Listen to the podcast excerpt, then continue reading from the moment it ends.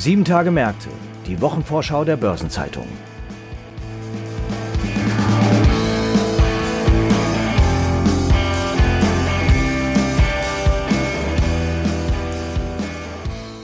Diese Episode wurde in weiten Teilen bereits am Mittwoch produziert. Doch seit der Nacht auf Donnerstag und dem russischen Einmarsch in die Ukraine ist die Welt eine andere.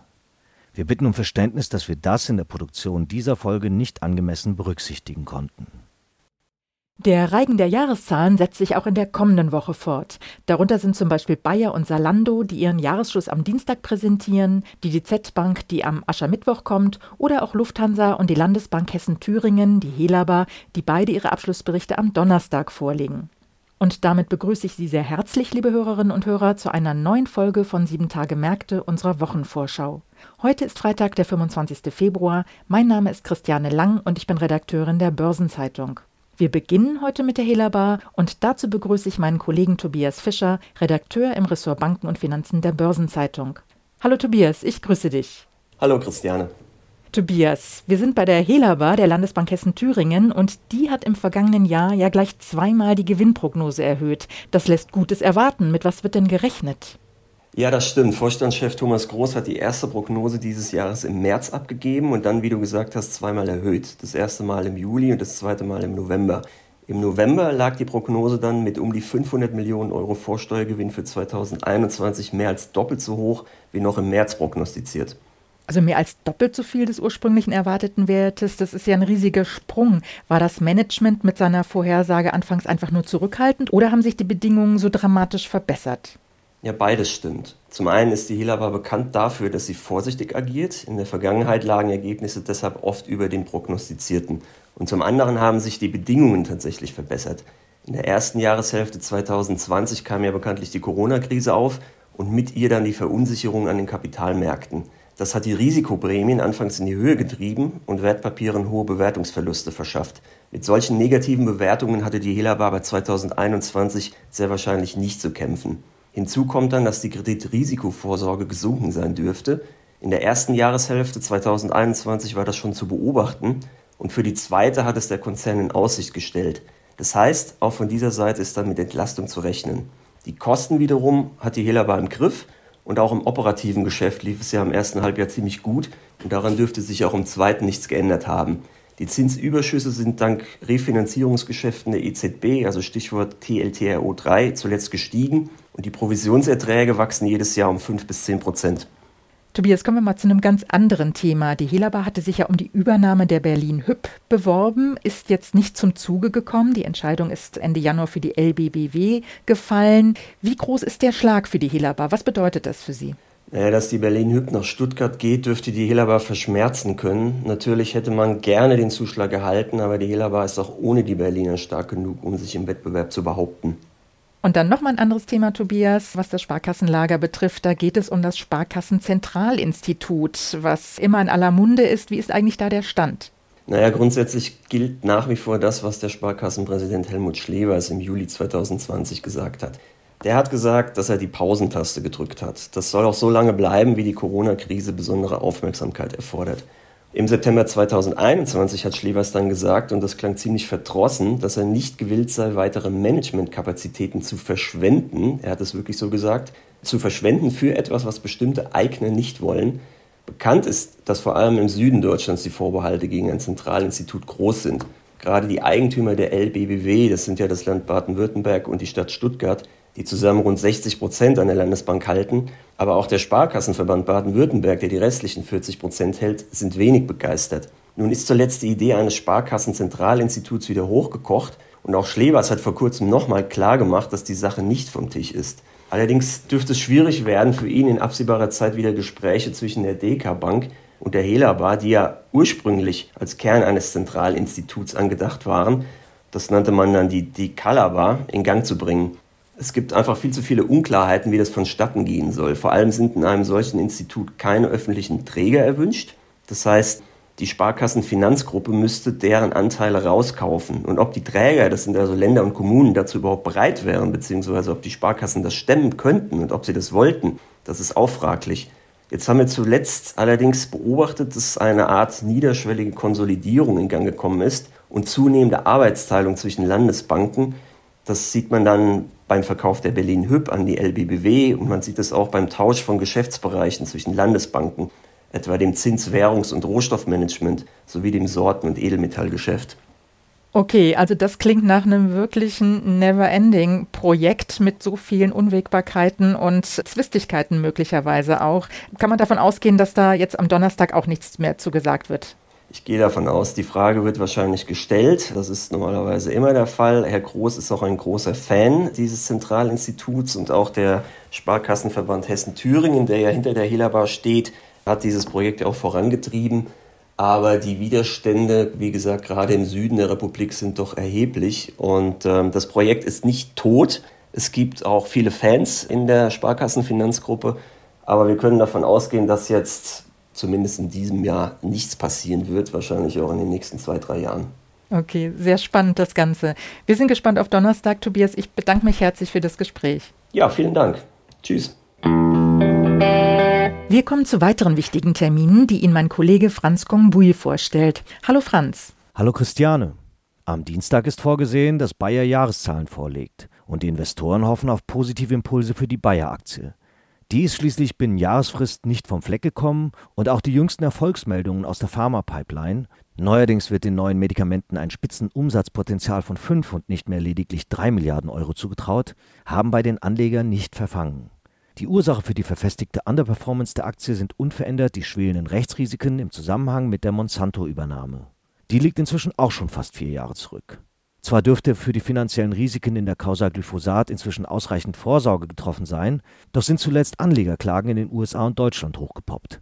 Die Kläger werfen dem Konzern die Verletzung von Veröffentlichungspflichten bei der Übernahme von Monsanto vor.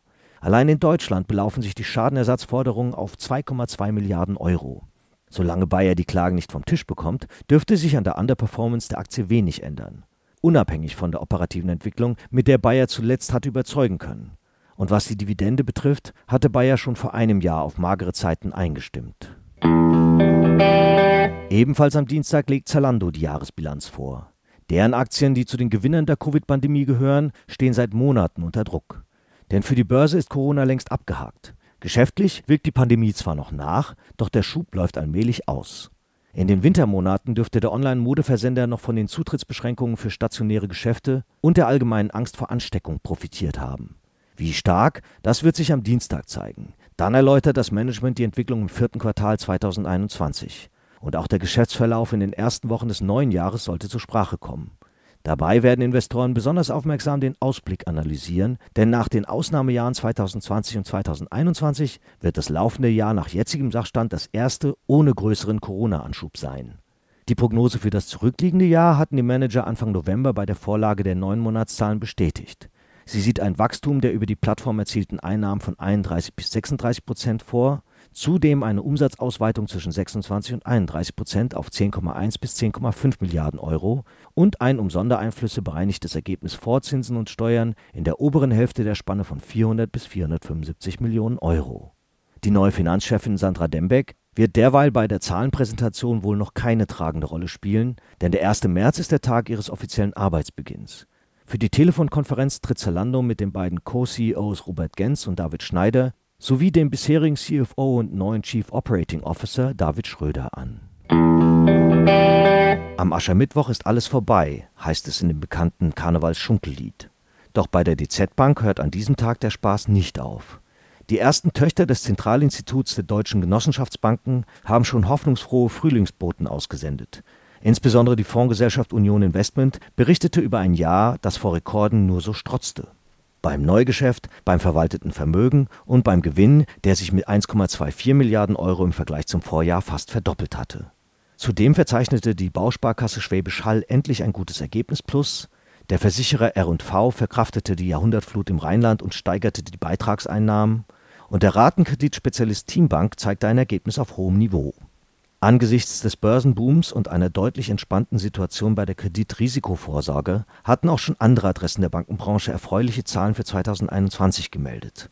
Bei der DZ Bank wäre es indes keine große Überraschung, wenn der Rekord aus dem Jahr 2014, der lag damals bei 2,9 Milliarden Euro, im abgelaufenen Jahr überboten wurde. Auch wenn die Co-Vorstandschefs Uwe Fröhlich und Cornelius Riese schon nach dem Halbjahresrekordgewinn von 1,83 Milliarden Euro im Interview in der Jahresschlussausgabe der Börsenzeitung bemüht waren, die Erwartungen zu dämpfen. Eine Verdoppelung des Halbjahreswerts scheint aber nicht in Sicht zu sein. Wenn die Lufthansa am Donnerstag über die Zahlen des abgelaufenen Geschäftsjahres berichtet, dürfte die Stimmung für 2022 optimistisch sein.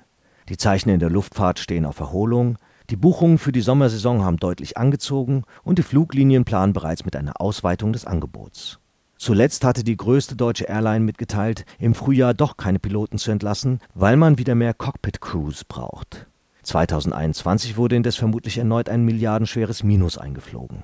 Nach den ersten neun Monaten waren unter dem Strich bereits fast 1,9 Milliarden Euro Verlust zusammengekommen.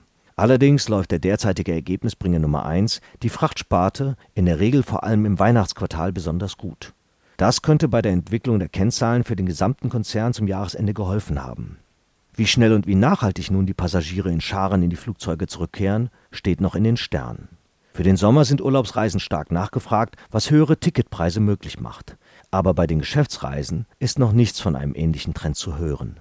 Wer zuletzt mit einer Lufthansa-Maschine von oder nach Asien unterwegs war, hatte angesichts zahlreicher leerer Sitze viel Platz, sich auszubreiten.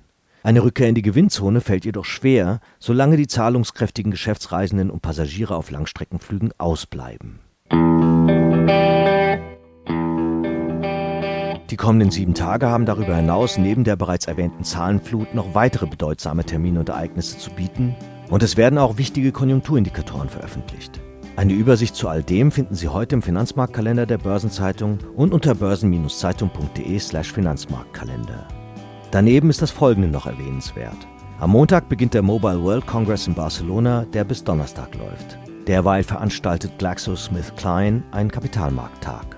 Am Dienstag kommen Zahlen zum Kfz-Absatz Februar in den USA und die Commerzbank hält einen Kapitalmarkttag ab, während der Automobilkonzern Stellantis die neuen Strategiepläne veröffentlicht. Und in den USA hält Präsident Joe Biden seine erste Rede zur Lage der Nation.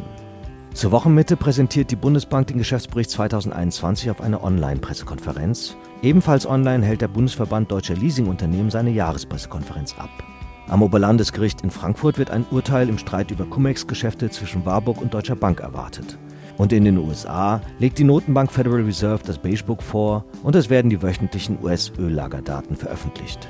Für Donnerstag ist bei der deutschen Börse die Überprüfung der Zusammensetzung von DAX, MDAX und SDAX angesetzt. Der Maschinenbauverband VDMA berichtet über den Auftragseingang im Februar. Und in Brüssel treffen sich die Innenminister der Europäischen Union. Zum Wochenabschluss legt die Ratingagentur Moody's die Einstufung für Estland vor, während Standard Poor's die Ratingergebnisse für Finnland, Montenegro und Zypern veröffentlicht. Ein paar runde Geburtstage gibt es in den nächsten Tagen ebenfalls zu feiern. 60 Jahre alt werden Michelin-Chef Laurent Menegot, Raimund Röseler, Exekutivdirektor Bankenaufsicht bei der BaFin, Schotz-CEO Frank Heinricht, LBBW-Vorstand Karl Manfred Lochner und der vormalige Immofinanzvorstand Ronny Petschik. Ihren 65. Geburtstag begehen der ehemalige Allianz-CFO Dieter Wemmer und Hartmut Leser, Vorsitzender der Aberdeen Standard Investments Deutschland AG.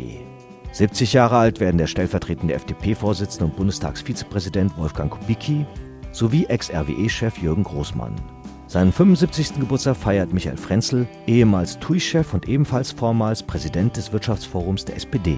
Und stolze 80 Jahre alt wird der langjährige FEBA und E.ON-Vorstand Hans-Michael Gaul. Artikel zu Geburtstagen und Personalien finden Sie nicht nur auf der Personenseite der Börsenzeitung, sondern auch gebündelt in unserer Personalia-App. Und in die kommende Woche fallen auch einige beachtenswerte Gedenktage, so zum Beispiel der Equal Care Day, ein Aktionstag für mehr Wertschätzung und eine faire Verteilung der Sorgearbeit. Und dann gibt es noch den auch für Podcasts wie diesen relevanten Welttag des Hörens. Im Übrigen ist es nun 20 Jahre her, dass zwei Monate nach Ausgabe des Euro-Bargeldes die jeweiligen früheren Landeswährungen in der Eurozone letztmals regulär von Handel und Banken angenommen wurden. Im selben Jahr legte seinerzeit Schering als erster DAX-Wert die Bezüge des Vorstandsvorsitzenden offen und folgte damit dem Corporate Governance Codex, ehe dieser in Kraft trat. Und ein Jahr ist es nun her, dass die Finanzaufsicht BaFin die Bremer Greensill Bank für den Kundenverkehr schloss und ein Moratorium verhängte. Dabei stellte die Behörde seinerzeit Strafanzeige wegen des Verdachts auf Bilanzbetrug. Zum Schluss noch ein paar Hinweise in eigener Sache. In der morgigen Ausgabe finden Sie wie jeden Samstag die Spezialthemaseite Recht und Kapitalmarkt. Am Montag findet das WM-Online-Seminar Internationale Beteiligungsstrukturen und Verrechnungspreise auf dem Prüfstand statt. Am Dienstag gibt es eine neue Ausgabe von Rules and Regulations, dem Regulierungsnewsletter der Börsenzeitung in deutscher und englischer Sprache. Am Mittwoch kommt eine neue Folge von Hashtag Volatility, der Anlage-Podcast von Börsenzeitung und QC Partners. Und im Übrigen ist gestern eine neue Episode von Nachhaltiges Investieren, der Podcast von Börsenzeitung und Union Investment rund um Sustainable Finance veröffentlicht worden. Darin spricht Nicole Hecht, Creative Director bei der 744 Werbeagentur, über die speziellen Schwierigkeiten bei der Werbung für nachhaltige Produkte. Und am Donnerstag erscheint eine Verlagsbeilage zum Thema Digitalisierung. Damit verabschieden wir uns für heute. Redaktionsschluss für diese Episode war Donnerstag, der 24. Februar, 18 Uhr. Eine Gesamtübersicht über Konjunktur- und Unternehmenstermine finden Sie unter börsen-zeitung.de. Alle genannten Links sind auch in den Show Notes zu dieser Episode aufgeführt. Wir wünschen Ihnen einen schönen Abschluss der Arbeitswoche und ein erholsames Wochenende. Bleiben Sie gesund, alles Gute und hoffen wir mal das Beste.